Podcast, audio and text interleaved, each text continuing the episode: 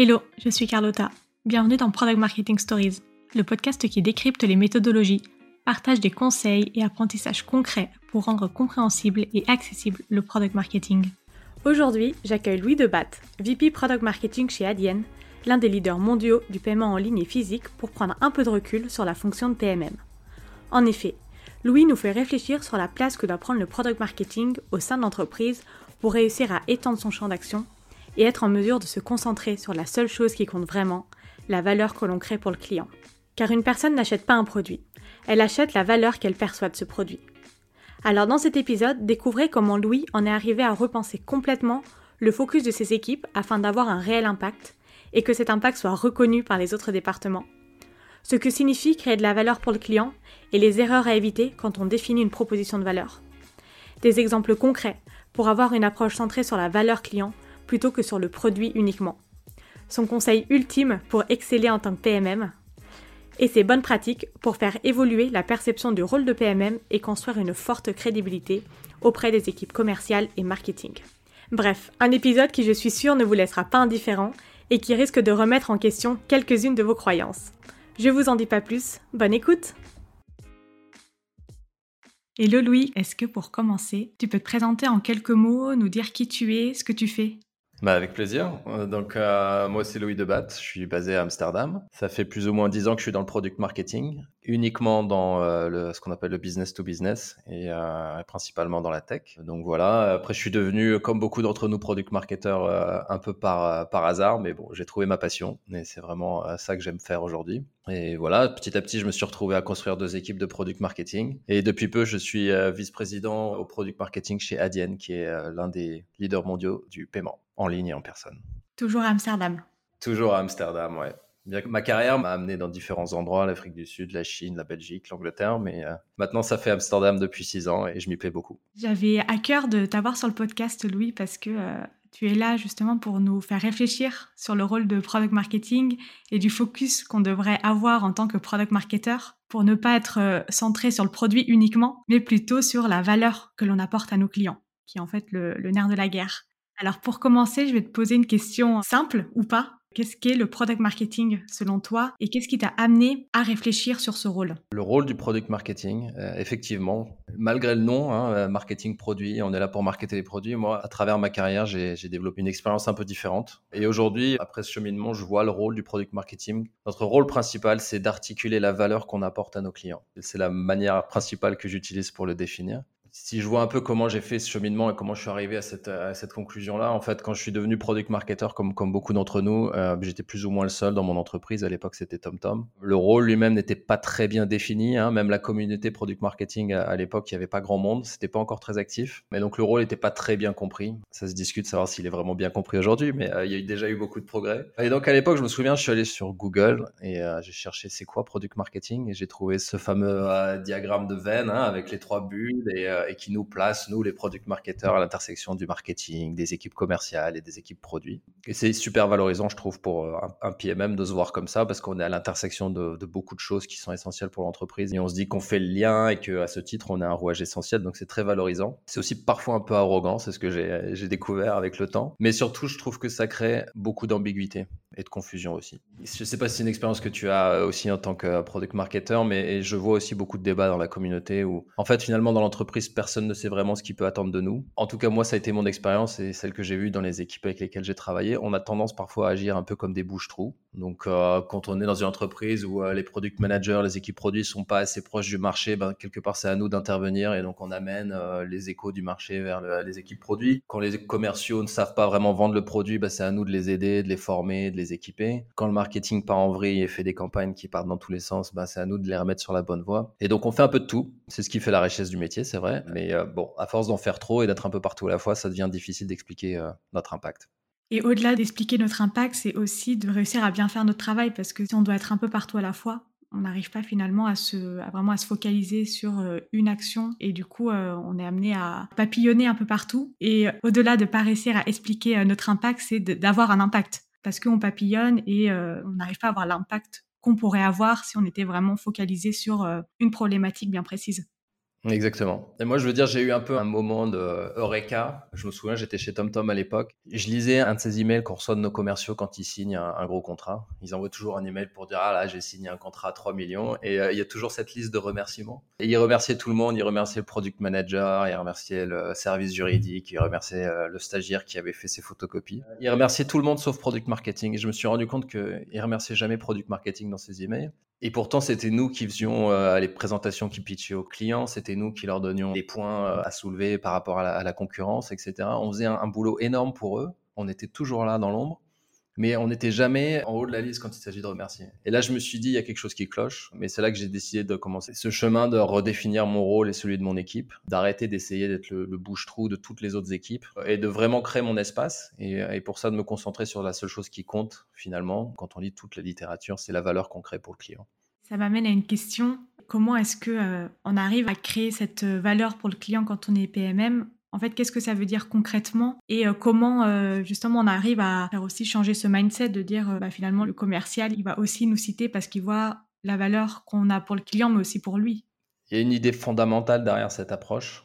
Et c'est pas nous qui l'avons inventé, hein, finalement, c'est dans tous les bons bouquins de marketing, pour ceux qui se souviennent de leurs études. C'est que le client, il n'achète pas un produit il achète la valeur qu'il perçoit de notre solution. Et finalement, si on réfléchit au métier de product marketing, l'un des aspects les plus fondamentaux, on l'appelle la value proposition, c'est la définition de valeur, la proposition de valeur. Et donc finalement, moi, je, concentre tout mon métier autour de ce terme de valeur, et je considère que c'est notre fonction principale de définir cette valeur et de l'articuler. Et donc le client, il n'achète pas un produit, il achète finalement la solution, la valeur qu'il perçoit de notre solution, il achète un rapport qualité-prix. Et le produit en lui-même, c'est qu'une partie de l'équation et de la décision du client. C'est une partie importante, évidemment. S'il n'y a pas de produit, il n'y a pas de vente, hein, mais ce n'est pas la seule chose qui rentre en compte. Et donc l'idée principale, c'est de se rappeler que le produit, et donc le marketing produit, mais c'est un moyen et c'est pas la fin pour le client. Et donc notre rôle, c'est d'articuler, d'exprimer cette proposition de valeur. Et donc elle implique le produit. C'est le point de départ. Hein. Je ne dis pas qu'on doit arrêter de parler du produit, mais je considère qu'on doit aussi s'intéresser aux autres manières de créer de la valeur, qui sont la marque, la promesse, le prix, euh, le service, l'émotion, euh, l'écosystème. C'est vraiment envisager la création de valeur dans son sens large. Et comment est-ce qu'on l'envisage euh, du coup? Comment est-ce que euh, tout ce que tu viens de dire, on arrive à le concrétiser? Pour moi, en tout cas, c'est l'expérience qu'on a eue. Ça a commencé par redéfinir ce qu'on entend par valeur. Qu'est-ce que c'est la value, finalement, qu'on offre à nos clients? Il y a une citation, ou en tout cas une définition qui a été donnée par l'un des fondateurs de Spotify, qui est une des grandes euh, success stories d'Europe. Hein. Elle m'a beaucoup marqué parce que je trouve que c'est la manière la plus simple de définir la valeur. Et cette personne disait, la valeur, c'est la somme des problèmes qu'on résout pour nos clients. Et donc, le point de départ, ce sont les problèmes de nos clients. Les problèmes, bon, c'est pas forcément négatif, ça peut être aussi leurs ambitions ou leurs besoins. Mais en tout cas, le point de départ, c'est qu'est-ce que le client cherche à faire et qu'est-ce qui va le motiver à chercher une solution comme la nôtre. Et donc, le rôle du product marketer, à partir du moment où on prend cette, cette définition et qu'on l'internalise, c'est avant tout de passer beaucoup de temps à essayer de comprendre les problèmes et les ambitions de son public et ensuite, et seulement ensuite, de faire le lien entre ces problèmes, ces objectifs et les solutions qu'on peut apporter euh, avec nos produits ou d'autres aspects. Et trop souvent, je vois que les équipes product marketing, euh, dont la mienne, hein, j'étais aussi euh, comme ça avant, et trop souvent on fait l'inverse. On commence par le produit, on dit j'ai un produit avec des fonctionnalités, et euh, comment je vais pouvoir le positionner et le vendre. Alors qu'en fait, on devrait commencer d'un marché cible, d'un client qui a des problèmes et ensuite on essaie de comprendre comment moi, je peux assembler différents aspects de ma marque, de mes produits, de mes services pour solutionner ce problème. Donc c'est vraiment changer, inverser le point de départ. Plutôt que de commencer du produit, on commence du client. C'est un mindset qui change complètement en fait. Tout à fait. Ça ne veut pas dire qu'on ne s'intéresse plus aux produits, hein, encore une fois. Ça ne veut pas dire qu'on n'est plus des product marketers. Ça veut dire que le point de départ est, différent et ça demande effectivement un switch euh, dans la tête euh, assez important, mais nécessaire, selon moi. C'est super intéressant ce que tu dis parce que finalement ça implique, je ne sais pas si c'est comme ça concrètement que ça s'organisait quand tu étais chez TomTom par exemple ou aujourd'hui chez Backbase, mais du coup que le PMM soit euh, inclus dès le début du développement produit, dès la phase de discovery où on recherche justement les problèmes. Est-ce que du coup c'est à ça que tu fais allusion de dire bah, finalement le PMM il est là dès le début du cycle de vie du produit à euh, faire euh, les études de marché, etc. pour venir apporter des insights aux équipes produits qui vont ensuite euh, trouver la bonne solution? C'était quelque chose qu'on faisait beaucoup chez TomTom. À l'époque, on avait des, équipes produits avec lesquelles qui n'étaient pas forcément très proches du marché. Et donc, typiquement, chez TomTom, j'ai construit une équipe product marketing qui était très centrée produit Et donc, typiquement, ben, comme toutes les équipes product marketing centrées produits, on passait beaucoup de temps à lancer des produits et des fonctionnalités. Je me souviens qu'à l'époque, j'avais créé un process de lancement de produits euh, très organisé, très structuré, avec 25 euh, étapes. On met en place des procédures de plus en plus compliquées pour lancer et documenter tous ces produits. On va, on va passer beaucoup de temps à parler des roadmaps, à faire des release notes, à créer des newsletters ou des, des webinars pour nos produits.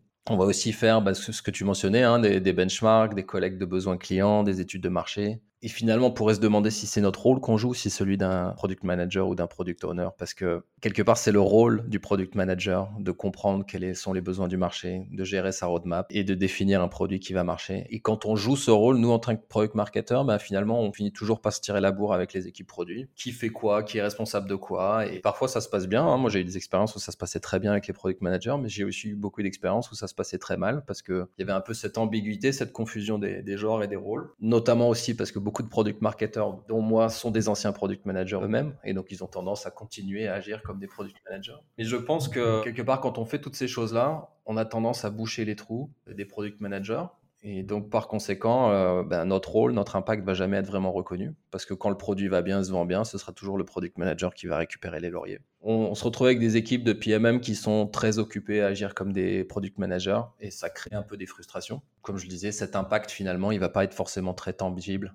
L'impact sur le business en tout cas, il va pas forcément être très reconnu. Et euh, tous les jours sur LinkedIn ou dans les communautés product marketing, je vois des gens qui se plaignent ah comment j'explique euh, la différence entre un product manager et un product marketing manager, comment j'explique mon impact? Et je pense que ça, part de là. C'est parce qu'on est trop centré sur le produit et on a trop tendance, par conséquent, à agir comme des product managers. En tout cas, ça a été mon expérience. Et comment on fait alors pour justement euh, réussir à, dans son quotidien, être plus centré sur la valeur, être euh, value-led finalement et être moins euh, product-led? Ça demande vraiment un switch euh, dans sa tête. Il faut arrêter de se voir comme euh, une extension de les équipes produits, mais plutôt comme une partie intégrante de l'équipe commerciale. Après, en fonction du modèle d'affaires et de vente de son entreprise, hein, ça peut être l'équipe commerciale, ça peut être le site web quand on fait de la vente directe en ligne, ça peut être des équipes de vendeurs quand on est plutôt sur un modèle d'entreprise. Mais donc pour moi, en tout cas, la grosse différence quand j'ai commencé ce cheminement, c'est que j'ai arrêté de lire des choses sur le product marketing et sur le marketing et j'ai commencé à lire des bouquins sur la vente. Donc j'ai arrêté de, réfléchir à comment on lance un produit euh, et, à la place j'ai commencé à lire des bouquins et des ressources sur euh, comment démarcher, comment conduire un pitch, un rendez-vous commercial. Euh. En gros, j'ai commencé à me documenter sur comment vendre. Voilà, c'était le cheminement qui s'est passé. Et donc, ça implique de passer beaucoup de temps avec les équipes commerciales, à les aider euh, à préparer leur pitch, à essayer de se joindre à certains rendez-vous commerciaux, euh, à construire du lien et de la crédibilité. Moi, ce que j'ai toujours dit à mes équipes, c'est n'hésitez pas à faire le sale boulot des, des commerciaux. même si c'est désagréable de se faire traiter sur un stagiaire, ça crée énormément de liens et de crédibilité. Et donc, ça, ça vous donnera une plateforme deux mois plus tard quand vous demanderez à ce commercial est-ce que je peux faire une interview avec ton client ou avec ton prospect? Est-ce que je peux me joindre à ce rendez-vous? Il se souviendra que, que tu l'as aidé à faire sa présentation et que tu, tu aidé à faire le boulot qu'il voulait pas faire. Donc ça, c'est le deuxième point, c'est vraiment de se rapprocher des équipes commerciales euh, au maximum, parce que se rapprocher des gens qui sont près du terrain et des clients. Parce que si on part, si le point de départ c'est le client, mais il faut être très près du client. Et c'est souvent compliqué pour des équipes de product marketing d'avoir accès aux clients et aux prospects et au marché. Et enfin, le troisième point dans ce switch, c'est aussi de se dire, ben, à partir du moment où mon rôle ne se limite pas au produit, alors je peux euh, étendre mon champ d'action finalement. Et c'est ce que j'adore dans cette approche, c'est que euh, on n'est plus seulement là juste pour parler du produit, on est là pour parler des solutions qu'on peut apporter à nos clients. Et c'est certaines, une partie de cette solution peut être le service, peut être euh, la valeur de la marque, etc., etc., le pricing.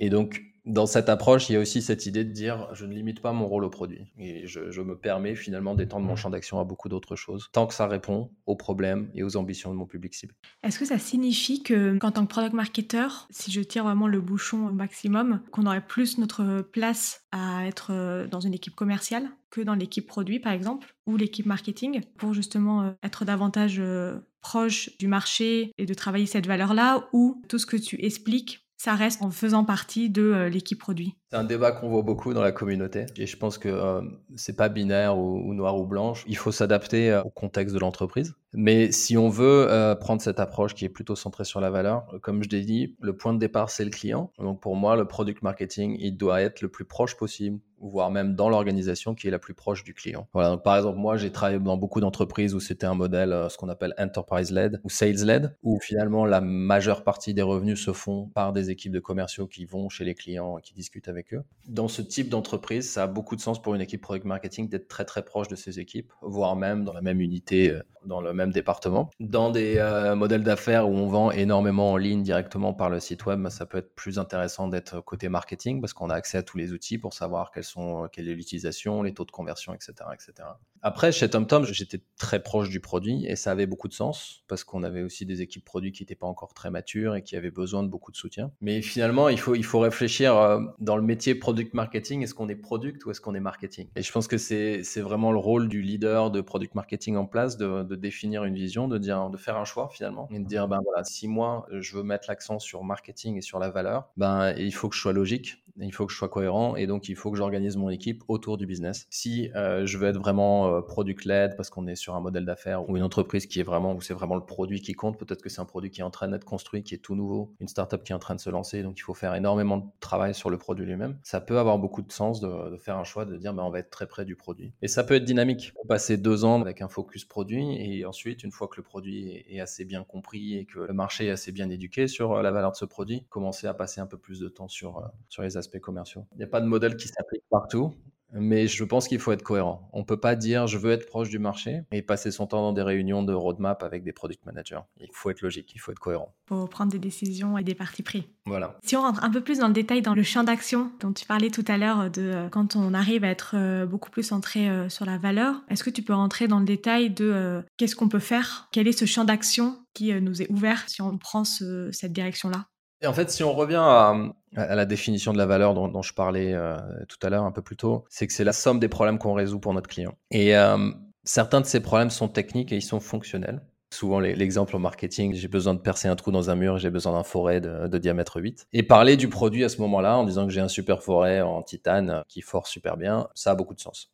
Mais il peut aussi y avoir des problèmes euh, chez notre client d'ordre économique j'ai besoin de sauver, d'épargner de l'argent, j'ai besoin d'augmenter mes revenus. Il peut y avoir des problèmes qui sont organisationnels. Mes équipes sont pas forcément productives, j'ai un problème de productivité, j'ai un problème de collaboration dans mes équipes, etc. Donc plutôt des problèmes euh, organisationnels. Il peut y aussi y avoir aussi des, problèmes et des objectifs qui sont d'ordre émotionnel et personnel. En fait, c'est un peu comme une, pyramide de Maslow. Hein. Il y a les besoins primaires et basiques qui sont typiquement les besoins fonctionnels. Après, on rajoute les besoins économiques. Hein. Chez beaucoup d'entreprises, en tout cas moi qui suis dans le B2B, ça, ça revient toujours plus ou moins à soit tu m'aides à augmenter mes revenus, soit tu m'aides à réduire mes coûts. Mais il faut aussi se dire qu'on parle à des personnes et que ces personnes, elles ont aussi des ambitions de carrière, elles ont aussi des problèmes euh, émotionnels, etc. etc. Et donc, euh, ces problèmes qui sont non fonctionnels, qui ne sont pas liés forcément à des fonctionnalités de nos produits, c'est aussi notre rôle dans cette approche de parler euh, et d'articuler comment on va les résoudre. Et donc à partir de là, ça suscite forcément d'étendre le champ d'une équipe product marketing. Par exemple, euh, à commencer à parler aussi des services associés. Donc dans beaucoup d'entreprises, par exemple dans le software, évidemment, on vend un software, mais on a aussi un service qui fait le support client, un service qui va faire l'implémentation au début. Et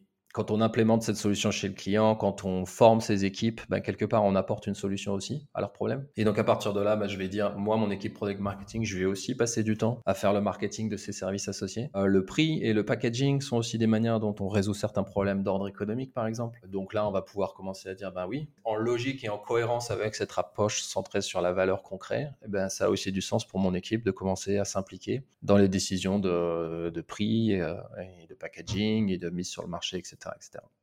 Donc on peut étendre son champ à, beaucoup de choses. On va commencer à dire bah tiens je veux mieux articuler l'impact économique de ma solution et à partir de là ben je vais je vais commencer à étendre mon champ aux études clients. Souvent dans les entreprises il y a aussi un petit peu un débat avec les équipes marketing qui est responsable des case studies et des études clients. On peut aussi étendre son champ à l'expérience utilisateur, à la, manière dont on fait l'onboarding dans l'app ou l'expérience développeur par exemple. En fait cette approche qui est de dire bah, finalement je suis pas là juste pour parler du produit, je suis là pour résoudre les problèmes du client et répondre à leurs attentes. Ben, ça permet de, donner une plateforme aux équipes product marketing de s'impliquer dans beaucoup plus de projets. Parce que tout ce qui contribue à construire une perception de valeur est potentiellement dans notre champ d'action. Et donc ça ouvre énormément de possibilités, je dirais.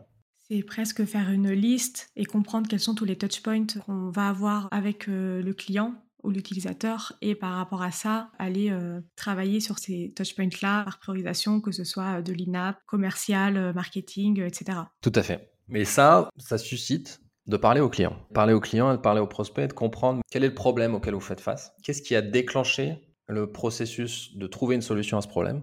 Beaucoup d'entreprises ou de clients ont des problèmes, mais ils cherchent pas forcément à faire quelque chose. Il y a toujours un élément déclencheur. Il y a, quelqu'un qui a dit à cette personne, il faut trouver une solution. Quel a été l'élément déclencheur? Et, qui a demandé à cette personne de trouver une solution? Est-ce que cette personne a décidé elle-même ou est-ce que c'est son CFO, son CPO Donc ça demande de comprendre, de faire ce mapping. Voilà, quel est le problème? Quel est l'élément déclencheur qui a créé une urgence pour solutionner le problème? Quels sont les critères que l'acheteur va prendre en compte? Et ces critères, encore une fois, ne sont pas forcément uniquement fonctionnels et économiques, ils peuvent être aussi organisationnels, émotionnels dans certains cas. Je parle souvent de cet exemple entre euh, Samsung et Apple, hein, il est bien connu, mais euh, un téléphone Apple, il n'est pas plus puissant sur un point de vue fonctionnel qu'un téléphone Samsung. Pourtant, tout le monde se jette sur le dernier Apple à 1400 euros, alors que c'est fonctionnellement pas le meilleur produit sur le marché, c'est pas le meilleur rapport qualité-prix. Mais pourquoi les gens se jettent dessus? Parce qu'en fait, Apple a réussi à créer, à parler à l'aspect émotionnel et intangible, et à répondre à nos besoins de réputation, à notre besoin d'ego. Et donc, ils ont monté cette pyramide. ils sont capables d'articuler la valeur de l'iPhone au-delà de ses aspects fonctionnels.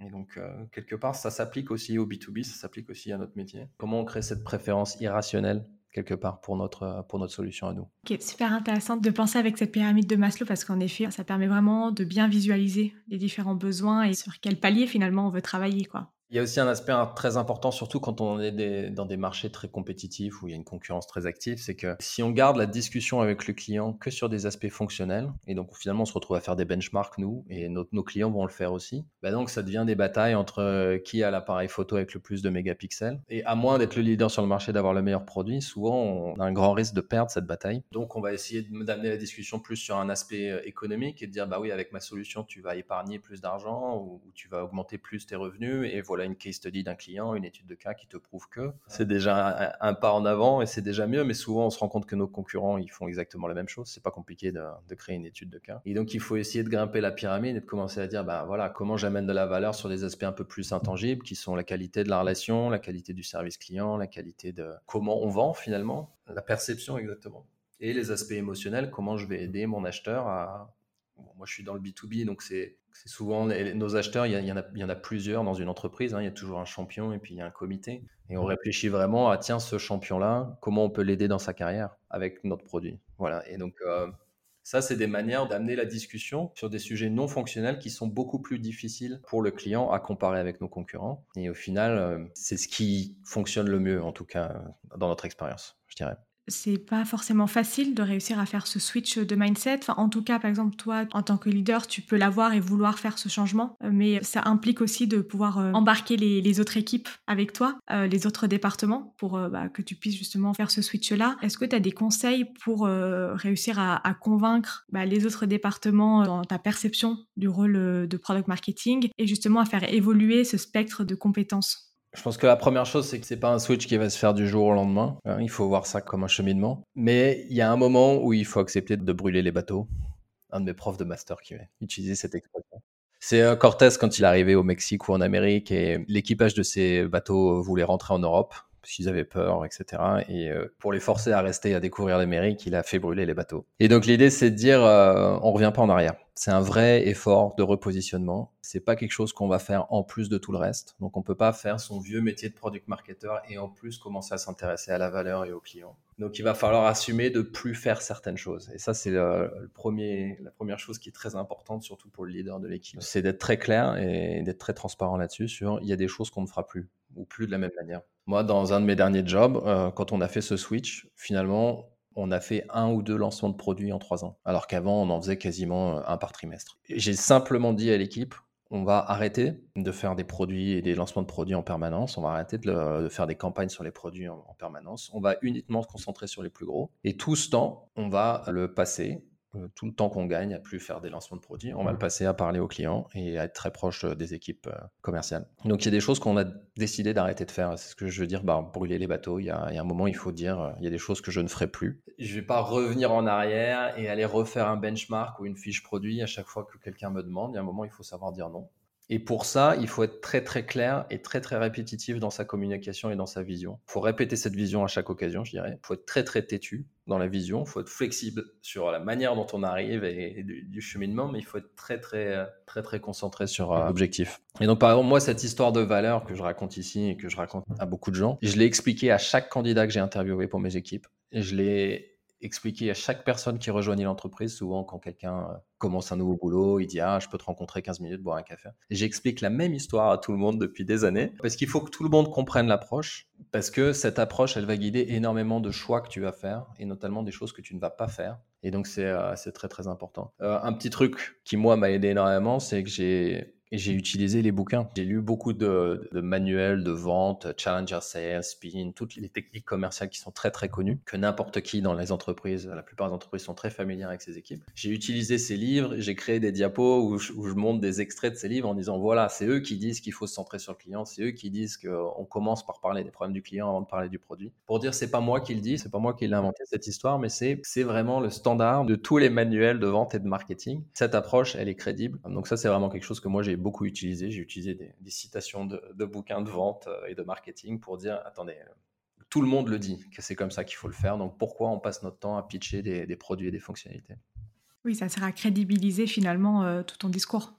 Voilà, et crédibilité, c'est le, mot-clé finalement, c'est qu'il faut construire cette crédibilité auprès des équipes commerciales et marketing. Comme je disais tout à l'heure, ça, prend du temps, parfois ça demande de faire le sale boulot à leur place, mais il faut le voir un peu comme un investissement. Se dire, euh, bah, en étant clair, en étant répétitif sur ma vision, en acceptant de les aider, d'aller sur le terrain avec eux, d'écouter les clients, en investissant dans des activités ou des tâches qui sont parfois un peu ingrates, mais qui me donneront accès plus tard à leurs clients, je vais créer de la crédibilité. Parce que souvent dans, les entreprises, on voit un peu cette euh, concurrence cette compétition entre les équipes sales qui trouvent que les équipes marketing ne font rien, les équipes marketing qui, trouvent que les commerciaux ne sont pas capables de suivre euh, sur toutes les leads, etc. Euh, et le produit est pas bon, et de toute façon le prix est pas bon. Il y a toujours un peu cette guéguerre entre les départements. Finalement, il faut essayer de se retirer de tout ça et, de créer beaucoup de crédibilité et de lien entre, euh, entre ces départements, je dirais. Avec toute ton expérience, est-ce que tu as un conseil à donner aux product marketeurs français pour être excellents dans leur travail au quotidien euh, D'abord, je suis super content de voir qu'il y a une communauté de product marketeurs français, euh, parce que c'était pas le cas il y a 10 ans quand j'ai commencé.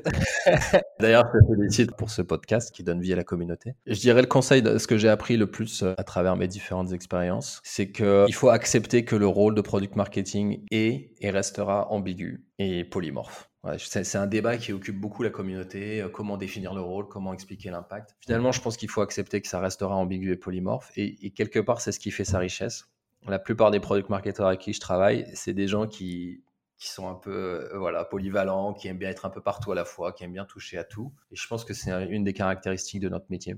Euh, et, le métier se professionnalise. Hein, euh, si je compare à il y a 10 ans, on a de plus en plus de méthodes et d'outils, de templates et de frameworks. Maintenant, il y a des formations, il y a différentes communautés qui s'organisent. Mais quand même, on a une super boîte à outils aujourd'hui, mais il faut quand même savoir l'adapter au type d'organisation et aux défis auxquels on fait face. C'est pour ça que je disais tout à l'heure dans la réponse, euh, où est-ce que doit être une équipe product marketing, chez produit, chez sales, chez marketing? Il n'y a pas de réponse toute faite. On, on est un métier qui doit s'adapter à l'organisation. Et donc, il faut voir son rôle comme un rôle qui doit s'adapter et qui doit répondre aux besoins de l'entreprise. Parfois, il faut le réinventer tous les 18 mois, surtout dans la tech ou dans les startups dans lesquelles on travaille.